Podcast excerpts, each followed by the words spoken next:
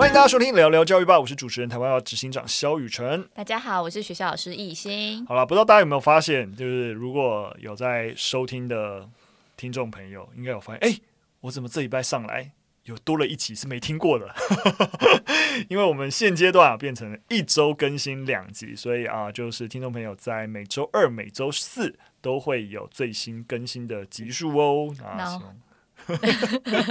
怎么样？你压力很大吗？对，因为我一周双更，代表我就是下班就要花更多时间来。来录音、哦，很辛苦，很辛苦。对对对，毕竟一心是学校老师啊，他其实就做一个，就算是偶尔来帮忙，就是当做顾问的一个角色来协助我这个样子。那录这个 podcast 对他来说真是压力很大，我非常感谢他。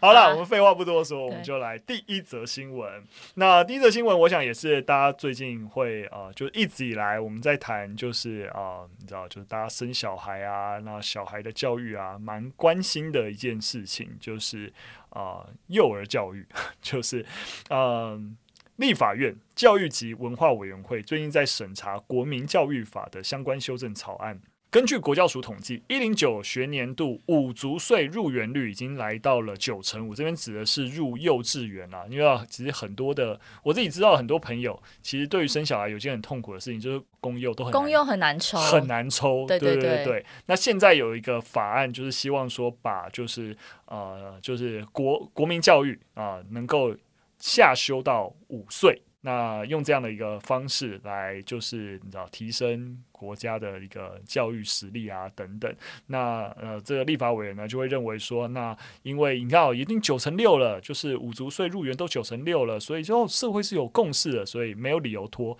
但是啊，全教总就是就是啊，全教总全称叫全国教师联合总工会。哦，应该是这个，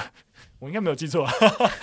对，反正就是算是啊、教师总工会啦。那就是对这个呃这个修法其实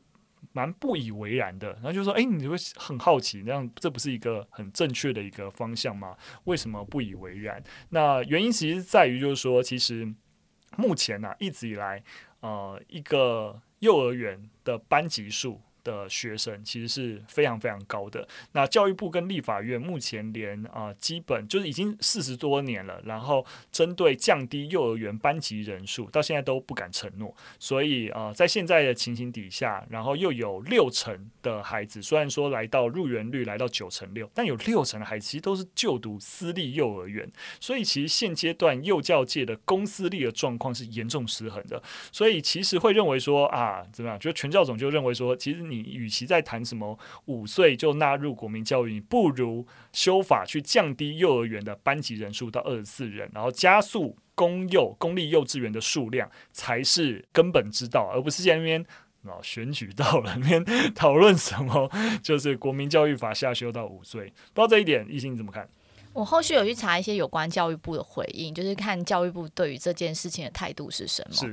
那其实也跟全教总讲的蛮类似的，也就是说，现在五岁以前进幼儿园，它其实只有四成的人可以读到公共化的幼稚园，嗯、那其他六成其实要读私立的。嗯、那其实幼幼稚园它的花费的确是比公幼还高。嗯、对，那所以呃，教育部就认为说，如果要将五岁的小朋友他们纳入。义务教育应该是先把所有幼儿都可以进入公共化幼儿园这件事情先做好，比较妥当。嗯、对，然后另外就是说，今天那个国教它要往下延伸，除了就是诶大家推着走，赶快赶快，可是其实还有很多像是硬体软体的部分，其实还都是要准备的。嗯、所以教育部其实就是也说出了他们可能会有一年来委外研究，然后找出社会的共识，就是我们要怎么做让这件事情可以被实现。嗯，对。了解了解，所以其实说实在的啊，就是说，呃，听起来就是立法院在算是自嗨这件事情，对不对？因为教育部虽然说是呃政府单位，但是相对来说，教育部是并没有支持目前立法院修法这个方向。应该说，我看起来会觉得立法院的这个委员会，他们认为已经四十年我们在经营有关幼儿教育了，嗯、但是对于呃，国民教育法下修到五岁这件事情，好像都没有一些积极的作为。哦、对，有点是赶快喊出来，然后嗯、呃，你知道机关部部会对开始再努力一点，欸、对，努力一点，所以也不是说这样子。理解理解理解，就是说可能就是说呃，立法院或者是呃这个呃呃委员会里面，其实当然也可以理解目前的一个不足啦，但是有没有可能先透过立法立的比较前面，反过头来算是呃督促，就是例如说教育部或行政啊、呃、当局能够去推进，包含啊、呃、就是加速就是整个公托的一个数量啊等等。啊，希望。有点算是用立法来逼迫，就是行政作为这样子的一个意图，那那样听起来也还算合理啦。对啊，是一个好的方向。是啊，我我自己也想，就是说公托的数量增加，我想这也是对于我们一直在谈的，就是台湾的生育率的问题，我觉得多多少少会是有一些帮助的。有吗？我讲到一半，我自己先心虚，然后一心就皱眉。那到底影响你生或不生的考量是房价吧？啊，看另外一个战场。对，真这真的是一个一个点。当然，我自己觉得啊，就教育当然还是一个影响点啦。对，但我想好像其实因为影响还是生要不要生孩子的因素真的蛮大的。对对，房价、经济的考量，然后你你花了心力。其实像我真的。对我来说，的确房子也是应该也是我的首要考量，因为像我现在住真的是很小很小很小的房子，很难就是再生一个小孩有对对对对对对，就没有这真的要再有小孩的空间，真的会非常非常的局促，然后就应该一定要你最起码要也是小也要三房或者之类的，就是你这。稍微要大一些，你才可能比较好的照顾一个小孩，或者小孩大了有他自己独立的房间之类的。但小换大，或是你知道要有一个大的房子，这的确房价就是最大的压力。对啊，我觉得经济可能是现代父母、现代年轻人要不要生小孩的一个压力来源。嗯、对，那当然如果教育可以。能省则省，但是它就是一个 是啦是啦，公托其实也就是省了一部分的钱，但有公幼公幼公幼公幼就省了一部分的钱，但啊、呃，其实蛮大的一些支出，尤其是房子啊等等啊，没有办法解决，唉，很难呐、啊，很难生小孩。那我们就进入第二则新闻，那其实是跟最近呃乌克兰战争有关的一个新闻，因为大家知道乌克兰其实有呃蛮多的难民，其实在战争期间就啊、呃、抵达波兰、德国、欧洲的其他的一个地方。那呃最近其实蛮近期的，四月初，然后呃就有报道提到，就是乌克兰驻德总领事啊、就是蒂宾卡，他其实呃就是针在针对德。国的呃，就是乌克兰难民儿童，他们所受到的教育，然后提出了一些你说建议啦，就是因为你可以理解，就是这些难民的儿童啊、来到新的国家也要受当地的教育嘛，对。可是他们就觉得说，他不应该接受德国的教育，他应该接受乌克兰的教育，因为呃，这些人最终还是要。回来乌克兰，所以对于国家的民族意识啊，对于国家的文化，需要有所理解，而不是学德文，然后啊、学习德国的文化历史。对，而且他们也批评，就是德国的文化教材里面，其实谈乌克兰东西很少，谈俄国的东西比较多，所以认为啊，可能充斥了俄罗斯帝国主义的一些内容，所以有这样子的一个要求。对。我自己是觉得啦，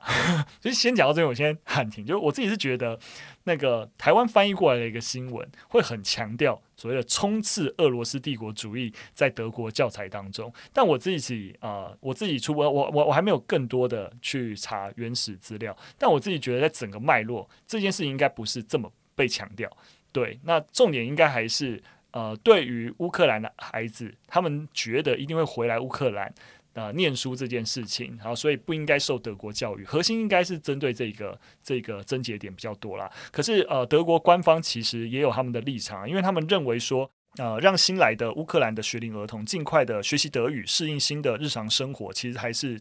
才是真的对这些孩子好啦，因为呃，毕竟乌克兰局势其实还是很不明朗。其实我们大家也可以理解，虽然说呃，以现阶段的战况，其实俄罗斯的军队已经撤出了乌呃，就是基辅的周围地带。可是针对呃乌东地区的一个呃战争的情势，其实甚至是一个升温的一个状态。所以在乌克兰局势不明朗的情况底下，其实这些孩子其实很有可能就会。得在德国落地生根了，所以啊、呃，让他们尽快的融入德国社会，才是对这些孩子最好的一个作为。对，那啊、他们其实也提到，任何一个有关避难的孩子很快就能重返家园的假设，没有一次是正确的。对，所以就说德国官方认为说，乌克兰这些孩子有很大的几率是不会回到乌克兰去，对，很有可能就得在呃德国落地生根。所以你现在考虑到底要不要让他接受乌克兰的教育，这 这个考量或是这个担心，其实是不需要的。对对，其实意思是这样。其实其实我必须要说，我个人立场其实是。啊，这样说真的很不好，但我其实个人立场也是比较支持，就德国政府现阶段的一个决定。但是我觉得其实是有一些呃，有有一些配套啦，就是例如说，其实在呃报道里面其实有提到，就是例如说呃，其实呃会可以有一些怎么讲，例如说欢迎班或是一些。你可以说，像我们如果大学如果要去啊别的国家念，我们可能会先念语言学校，类似这样子。对于当地的语言跟文化熟悉啊，再看要不要进入当地的一个体制，我觉得有点有点雷同，就是说可能不会让他们呃那么快就要进入一个就是呃德国的学校环境，因为他们可能也不熟悉德语啊等等。那有没有针对这些？因为这也是一整批非常非常大的呃数量的乌克兰的儿童，那有没有办法针对他们有？一些啊、就是过渡时期的教育作为是有办法提供的。那在时间上，最后再进入德国的体制，还是真的有机会，其实返回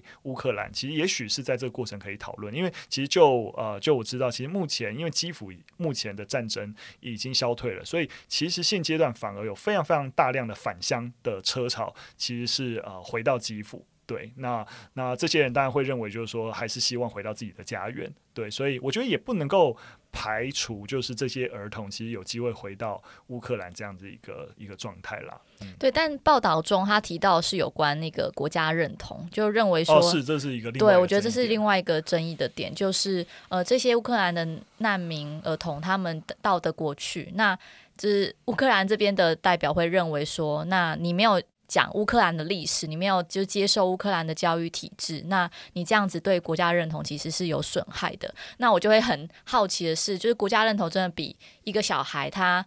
是一个难民，然后去融入新环境，然后当我们今天把关注放在国家认同有没有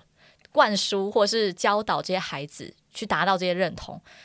更应该做的是应该是协助这些小孩他去适应新环境跟心情，嗯，就是他面对他的家，嗯，可能。不见了，流离失所来到了德国，那他的心情跟他的心理状态，我觉得更应该是教育应该要做的事情。嗯，对。其实我我自己呃，我其实我觉得看待这个问题其实难度蛮高的，因为的确国家教育的概念的确本来就会有一个，我希望我国民变成什么样子。呃，所以当然，对于乌克兰官方而言，认为说，哎，这些孩子啊、呃，就是他们，他们也是被迫跑到德国去以后，就是最后就要就要变成德国人 哈，就可能对他们来说，他们也还是乌克兰人，就是说在官方力量。所以我我觉得我自己觉得是可以理解乌克兰官方的焦虑，跟就是他们为什么会提出这样子的一个，就是你说抗议也好。对，但所以我才会说有没有一些过度的一些可能性，就是像刚刚说的这种欢迎班啊、准备班啊，对，然后呃，尤其是对于这些啊、难民的孩子，他们可能的一些心理或者是呃，就是一些辅导，然后相对相对之下呢，能够做得比较足够等等。那其实当然了，我这样讲其实也都是很多的作为都有在进行啦，对，所以呃呃，如果单纯就是回到所谓的那乌克兰。的文化跟历史，要不要针对这些难民啊、有一个比较系统性或者完整的一个教导？那可是的确在。因为毕竟你是难民，所以啊，在德国的体制内要达成这件事情难度是比较高的。但如果那个教育体制不会像啊台湾的那个课纲这么的硬，那我们有没有可能针对一些就是乌克兰的呃难民儿童数量比较多的班级或是学校，那有一些呃就是弹性的课程，就是然后让他们对于自己啊从乌克兰来，然后对于乌克兰的文化有多一点理解，我觉得应该可以有一些弹性设计的一些方案在里面了。对，因为刚刚雨辰讲也是在这篇新闻里面，我看到一个关键，就是乌克兰认为他们自己有千年之久的历史，然后领土面积很大，但是德国教科书可能没有任何的体现，就是没有任何的讲乌克兰这些你知道千年历史是对，但其实你说一个教科书要去讲到各个国家的历史，其实很难啊，啊对对对，啊啊、除非就是这个国家可能跟。你们本身的国家是有一些历史事件，或是有一些呃文化影响，我们才会特别在教科书提到这个国家多一点。嗯，对对啊，所以所以我自己是不觉得应该是说啊，德国的官方的整个教育体系要为了这件事情做什么调整，一定不是，而是就跟其实，在台湾，我们其实针对所谓的呃，就是新台湾之子。新著名的新著名的孩子，对对对，让他们其实也能够理解说，呃，他们来自的国家可能是东南亚地区或者其他地区的一个文化，甚至语言。那提供一些课程，然后是还是可能这些课程不见得是学校的体制内课程，可能是额外的课程。那能够让他们理解，那啊、呃，他们本来这个国家的，就是可能妈妈或爸爸来自这些国家的文化。对，所以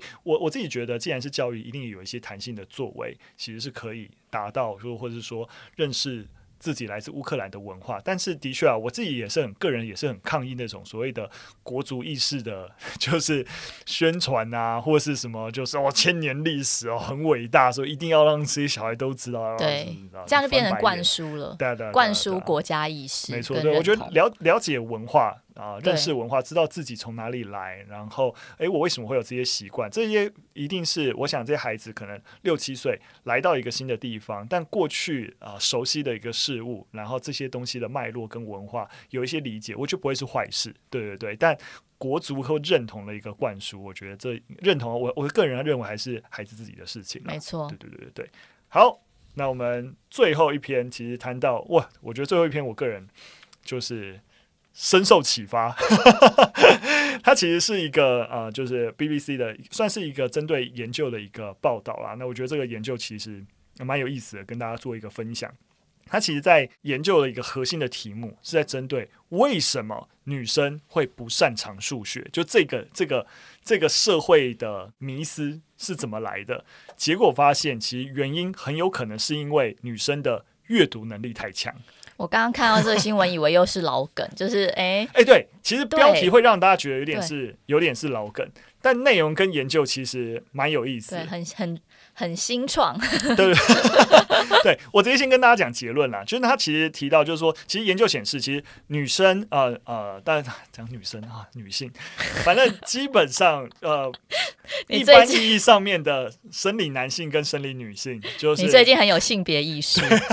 所以你的用词都会，你要自我审核一下。对对对，好，那。通常来说，我们一般的理解就是啊，女生数学不好。但是实际上面就呃，就测验跟统计，其实呃，生理男性跟女性他们在所谓的数理成绩上面，其实并没有统计上面的显著差异。就就啊，基本上就是差不多，其实表现是差不多的。对，而且在各个不同的学龄年龄层的状况，也都是基本上都是如此。所以，诶，问题来了，基本上统计上面来说，女生的啊、呃，就是所谓的数理能力，其实并没有比男生差。可是实际上面会选读所谓的呃理工科系的女生，真的就是比较少，而男生就是比较多。所以他们发现一件事情，最后在呃最后去往阅读能力调查，发现女性的呃阅读能力普遍比男生好。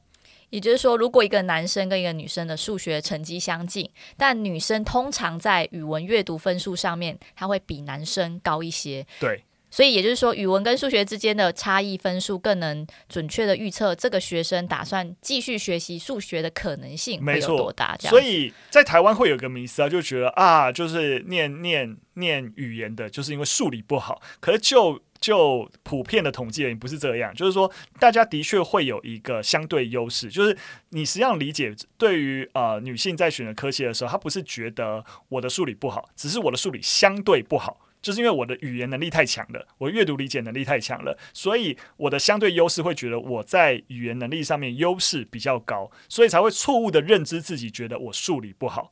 你你要懂意思？懂意思。就是而且这个研究很有趣的，不要再没有这个研究有趣的地方是，男孩跟女孩都是这样哎、欸，对，就是只要你越多优势越大，你就越不可能在数学方面规划自己的职业生涯。没错，没错，就是当然了，就是说呃，这个这个研究让我们知道说，其实男生也是如此。就是我们如果对于如果我们一旦啊、呃、阅读理解能力比较好，对，那我们就会放弃理工的，就是科系。呃，当然，你在台湾理解这件事情，你可能会觉得有有有一点困难。对，因为因为台湾其实重理工的那个，或是理念理工出去可以进台积电或干嘛的，这个这个就是求职之路，就是在这个社会理解上面是摆在眼前，所以我们对于啊、就是我们的我们的尝试。会让我们啊、跳不过来，可是啊、这个研究是针对就是啊、全球跨领域的，就是跨跨国在六十几个呃国家一个普遍性的一个报道，所以呃研究的一个成果，所以啊、我觉得。是不是完全适用于台湾的状况不一定，可是蛮值得我们参考，或者蛮值得我们反思。我们现阶段对于所谓的啊男生擅长数理啊女生就不擅长，所以只能如何如何，然后的这样子的既定的性别刻板印象，其实在科学研究的数据里面是被打破的。那如果你有生小孩的话，你不想你想要你的孩子走理工科系，你就。我就不教他阅读理解能力，可以这样吗？完了完了，所以我们现阶段在 在在学校现场谈论阅读理解能力，我们应该要少教这个东西吗？不是这样吧？对，所以我觉得要换回换个角度来想，我们要让让男孩的阅读理解能力提升。我们不是反过来要让女孩子的阅读理解能力下降，然后让他们去念念念理工，应该是男生的阅读理解能力也可以提升，然后平衡其实不同性别其实进入理工跟个别职各种职场的平衡，应该要这个样子。好好正向哦。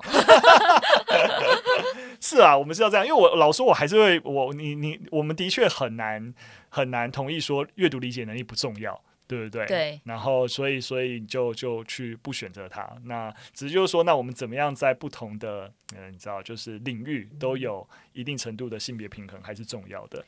其实这蛮蛮有意思的。不过，其实另外问题就变成是，如果数理并不是啊、呃、有显著的差异，那为什么语言阅读理解能力会有显著差异？因为女生普遍成绩。在披萨或之类，就成绩都是高过男性嘛。你说在语文方面是比较有优势？对啊，对啊，对啊，就这个性别差异是不是明显啊？因为我们只知道数理成绩的差异其实是不明显的，男女生表现是差不多的。可是阅读理解能力，女性是显著优于男性。我在想，可能家长跟老师他们其实无意间就会因为孩子的性别会给不一样的待遇。就是像这个研究就有讲到说，父母他可能在学龄前就会给女儿读比较多的书。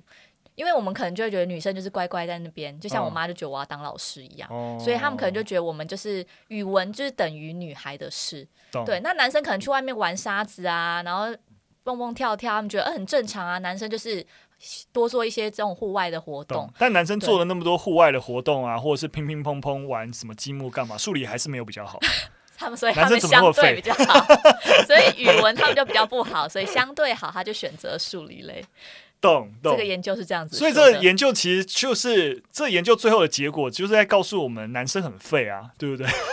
是吧？其实就是男生很废啊，就是男生就是小时候当然因为文化不重视，没有学习，没有很好的学习语文，但数理也没有因此比较好，对不对？就啊，所以就这就告诉我们，就是你知道，男生也可以多学习一些语文啊。总之就是说，父母在就是不管是男孩女孩的教育里面，其实就是给予就是。相对应的就是教育方式，对啊，对啊，你不用不用不用不用给熬了，好不好？不要就特别觉得女生要怎样，男生要怎样，没有没有，好不好？因为实际上先天的能力是一样的，没错，大脑没有什么差别。对对对，好，这是这是一个蛮重要的一个新的反省啊，好不好？就是我自己也上了一课，然后说我自己也上一课，我我不是之前有这个偏见，可是我我之前并没有意识到，原来阅读理解能力是影响到。大家选选读科系的，我也是知道，大家就是女生，其实，在数理能力没有比男生差，这是我知道的。但我不知道的是，其实那个影响，这个归因是什么？对，这个归因其实跟那个相对能力的优势是有关系的，我觉得蛮有意思。人都会选择擅长的优势去发展，对，对，对，对，对，酷酷酷。